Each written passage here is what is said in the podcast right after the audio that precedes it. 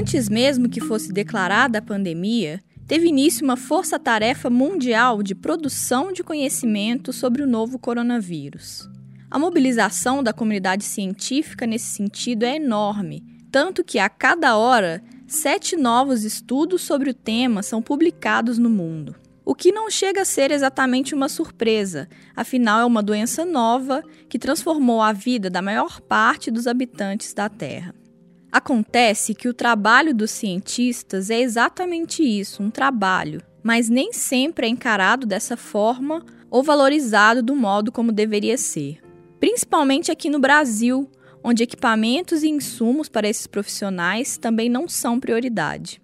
Sinal disso é que em maio, pesquisadores do IPEA, o Instituto de Pesquisa Econômica Aplicada, publicaram uma nota técnica que, ao comparar investimentos em pesquisa e inovação feitos pelo Brasil com os de outros países, constata que a timidez das iniciativas brasileiras aumenta a dependência tecnológica do país e agrava os riscos para a população na pandemia.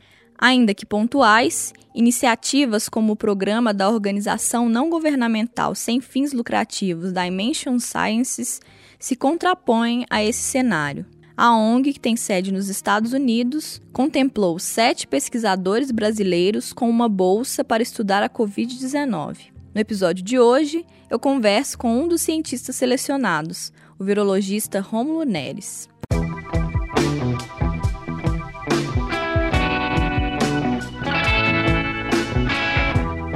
Eu sou Jéssica Almeida e esse é o Tempo Hábil Entrevista, podcast do jornal O Tempo que, em tempos de coronavírus, traz entrevistas sobre assuntos relacionados à pandemia. Toda quinta-feira tem episódio novo a partir das 6 da manhã. Para não perder, assine o Tempo Hábil no tocador de podcasts da sua preferência e receba notificações sobre os novos episódios. Nós estamos no Spotify, no Deezer, no Google Podcasts, no Apple Podcasts e em todos os demais aplicativos.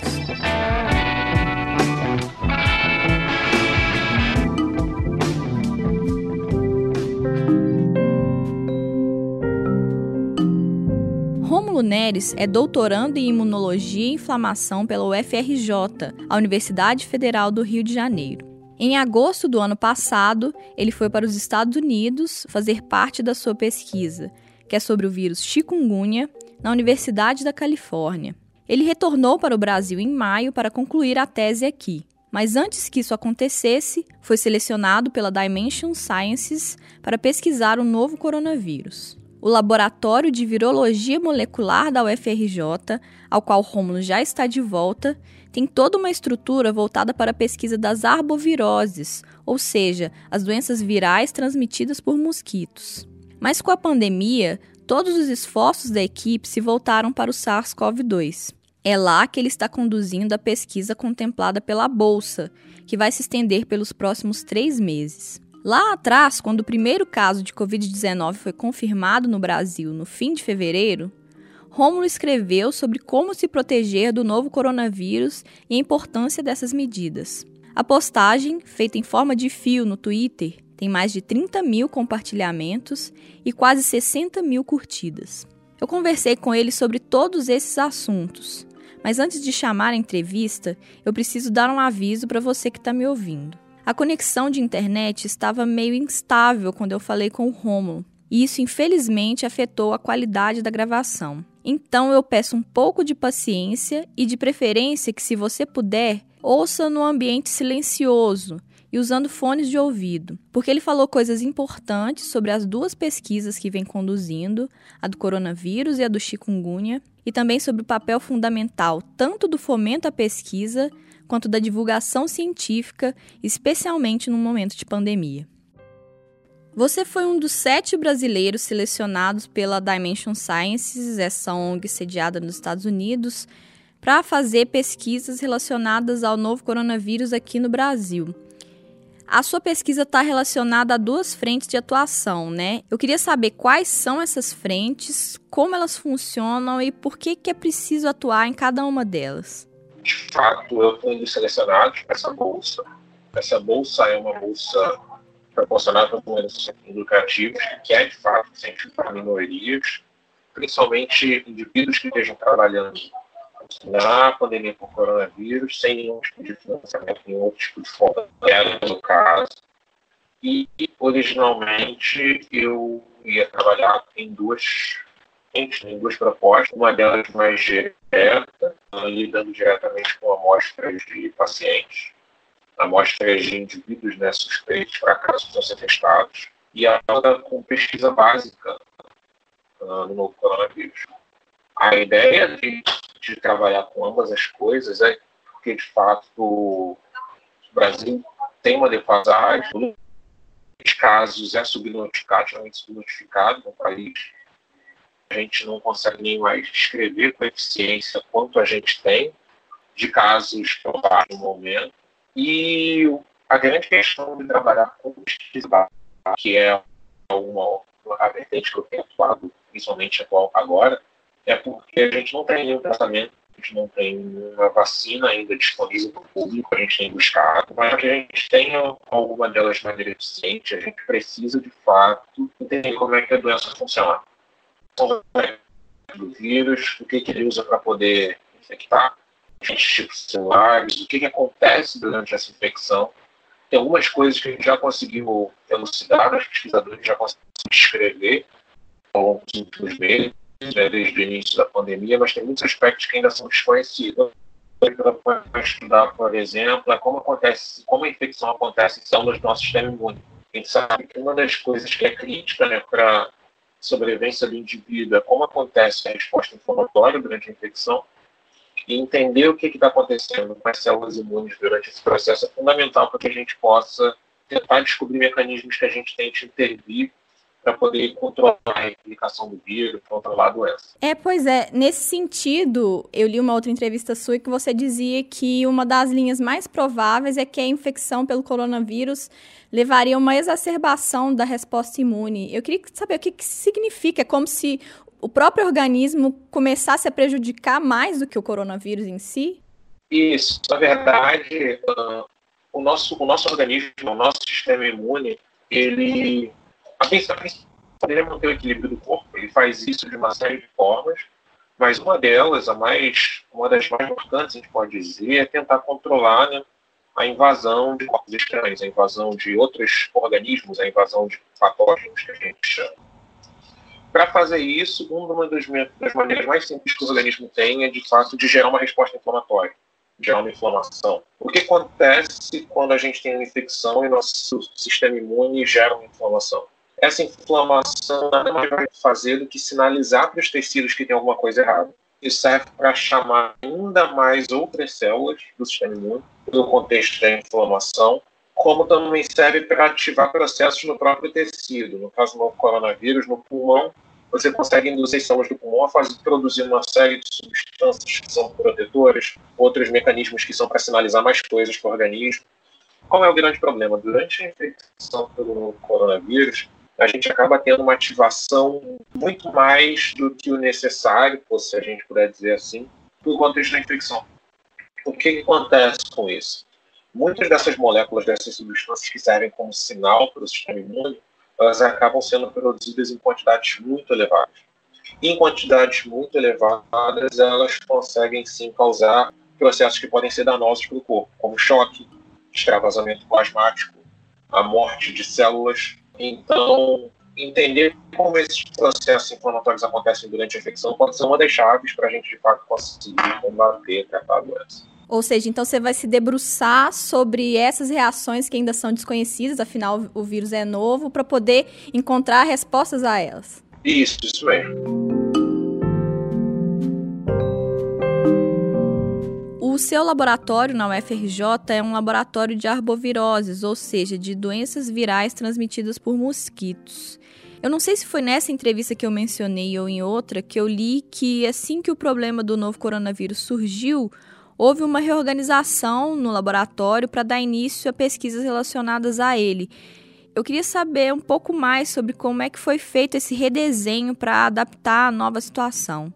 Então, exatamente por causa da pandemia, uma série de coisas mudaram. Uh, as principais são que a gente restringiu o acesso ao laboratório, tanto pelo número de pessoas, então a gente tem trabalhado com um pessoal reduzido, tem trabalhado em turnos também, garantindo o distanciamento social. Uma outra coisa interessante também é que os projetos que estavam em andamento com outros vírus, eles tiveram que ser paralisados momentaneamente. Então, enquanto a gente estiver se dedicando à pandemia, atividades com outros vírus, elas não vão ser realizadas no laboratório. E a gente, no nosso, no nosso laboratório, os laboratórios são divididos em, em classes, em níveis de biossegurança. Então, o nosso laboratório ele é um laboratório considerado classe 2. As classificações vão de 1 a 4. Quanto maior o número, maior o nível de proteção, maior o nível de medidas que você tem para tem que ter para trabalhar com determinados organismos, micro-organismos, que são geralmente muito contagiosos, extremamente letais, mais próximas do. O novo coronavírus ele é nível 3.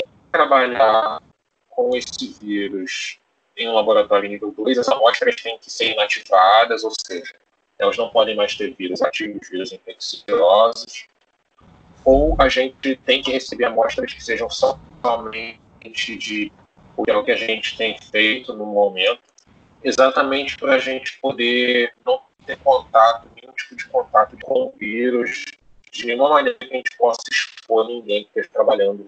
No laboratório de arboviroses, você trabalha com a dengue, febre amarela, zika, e na sua tese você está se debruçando especificamente sobre o chikungunya, né? Inclusive, até pouco tempo atrás, estava fazendo uma parte da pesquisa lá nos Estados Unidos. Eu queria então que você explicasse para a gente do que, que se trata a sua pesquisa. Ah, claro, sem problemas. Inclusive, um dos aspectos da minha pesquisa é também algo que a gente está tentando linkar com o coronavírus agora. Uh, uma coisa interessante, se você for perguntar para a maioria das pessoas que já tiveram chikungunya, é de fato que as pessoas sentiram muita dor e muitas das vezes essa dor ela continua por alguns meses, em alguns casos até anos. Tem indivíduos que têm chikungunya e continuam sentindo dor por dois, três, cinco anos depois da infecção. E geralmente esses eles não têm mais vírus, mas a dor continua. O meu projeto de doutorado ele queria investigar, eu quero investigar exatamente o que, que acontece com esses indivíduos, ou quais são os mecanismos que prolongam a dor e a inflamação em músculo e articulação de gente que teve chikungunya. Então, eu estudo um modelo animal, laboratório gente reproduz a doença em camundongos, e eu, nesses camundongos, investigo uma série de genes, uma série de proteínas que podem estar modificadas durante a infecção. A minha ideia principal é que esse fenômeno né, de, de dor e de inflamação prolongada acontece por causa de um sistema que a maioria dos nossos é chamado de imunoproteção. O imunoproteção é ativado só em circunstâncias específicas, geralmente quando a célula está sendo infectada, num contexto de infecção, ou quando ela tem muita coisa que ela precisa se livrar por exemplo, o nosso músculo para crescer, para agir, quando a gente faz exercício físico, quando a gente se machuca e tem que reparar, ele precisa produzir muito imunoproteção e ele precisa estar muito ativo. O que a gente tem visto é que durante a infecção por chikungunya, o imunoproteção ele parece estar desregulado. Ele está muito mais ativado do que ele deve, mesmo em circunstâncias de recuperação, de reparo de lesão. E muito provavelmente essa ativação muito elevada faz com que a célula perca o controle das coisas que ela deveria degradar, das coisas que ela não deveria mais utilizar na, dentro da, da, própria célula. Isso faz com que a célula perca o controle de processos que são importantes para ela se manter. Uma vez que esses processos eles estão descontrolados, a célula de fato morre, seja por causa da infecção, seja por causa do descontrole, e isso pode ativar o nosso sistema imune, causar uma inflamação naquele tecido. Só que quando essa inflamação acontece, o que o nosso sistema imune vai encontrar principalmente são as próprias células que estão lá com o imunoproteção superativado, mesmo que elas já não tenham mais tanto vírus.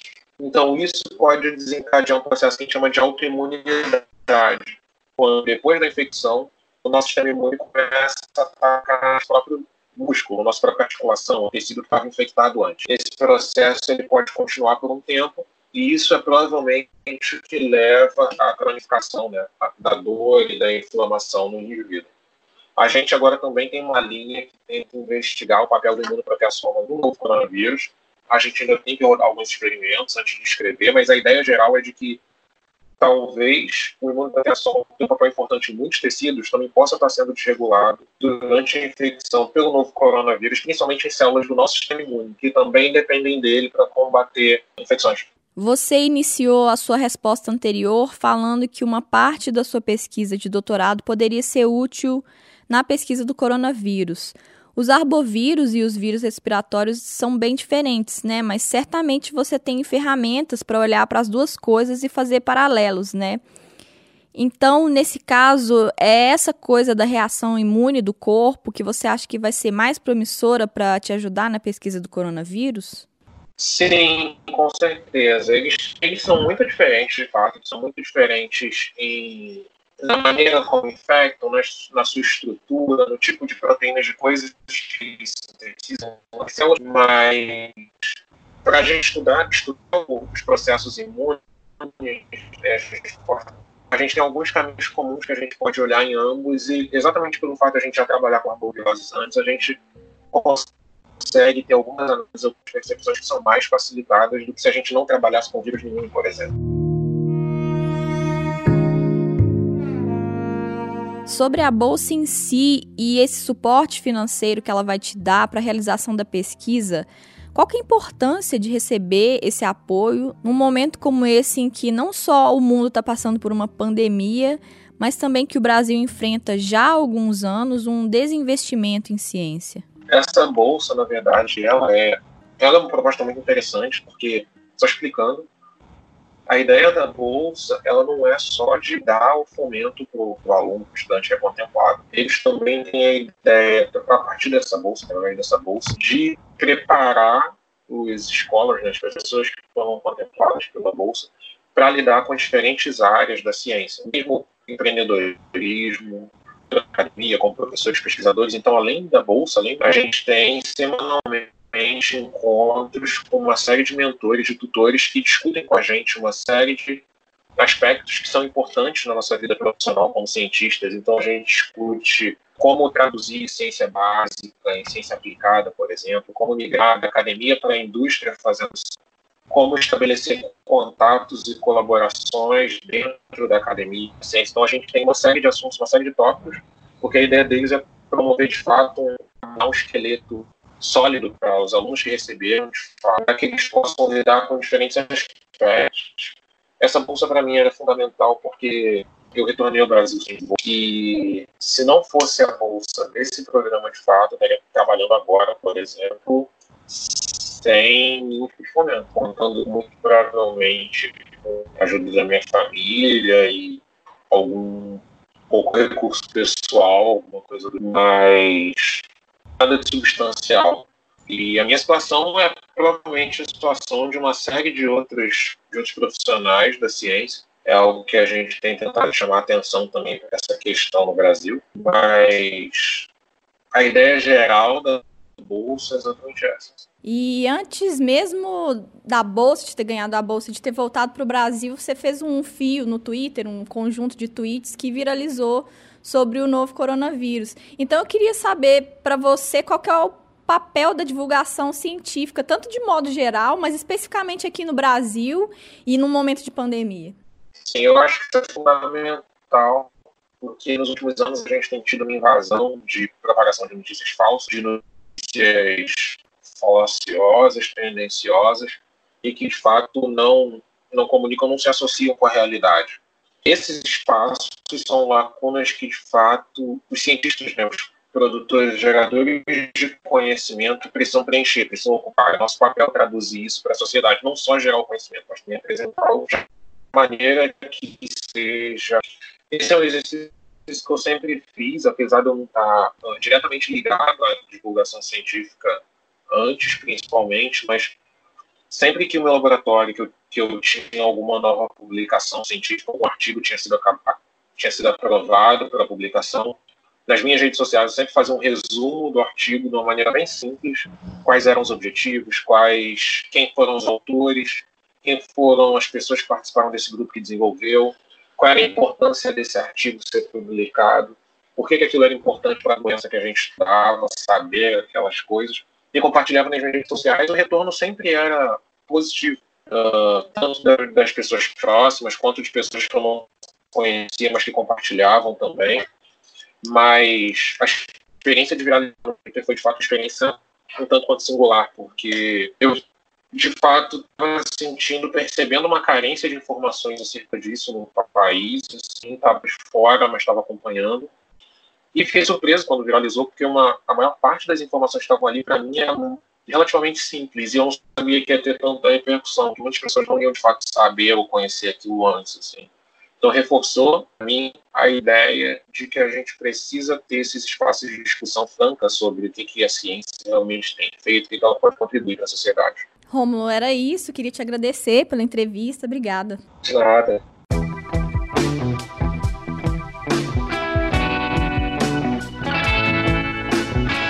Você ouviu Tempo Hábil Entrevista, podcast extraordinário do jornal O Tempo para tempos de coronavírus. Caso ainda não tenha feito isso, assine o Tempo Hábil no seu tocador de podcasts favorito. Nós estamos no Spotify, no Deezer, no Google Podcasts, no Apple Podcasts e em todos os demais aplicativos. Eu sou Jéssica Almeida e fiz a produção, o roteiro, a edição e a mixagem do programa. O Tempo Hábil Entrevista retorna na próxima quinta, a partir das seis da manhã. Até a próxima!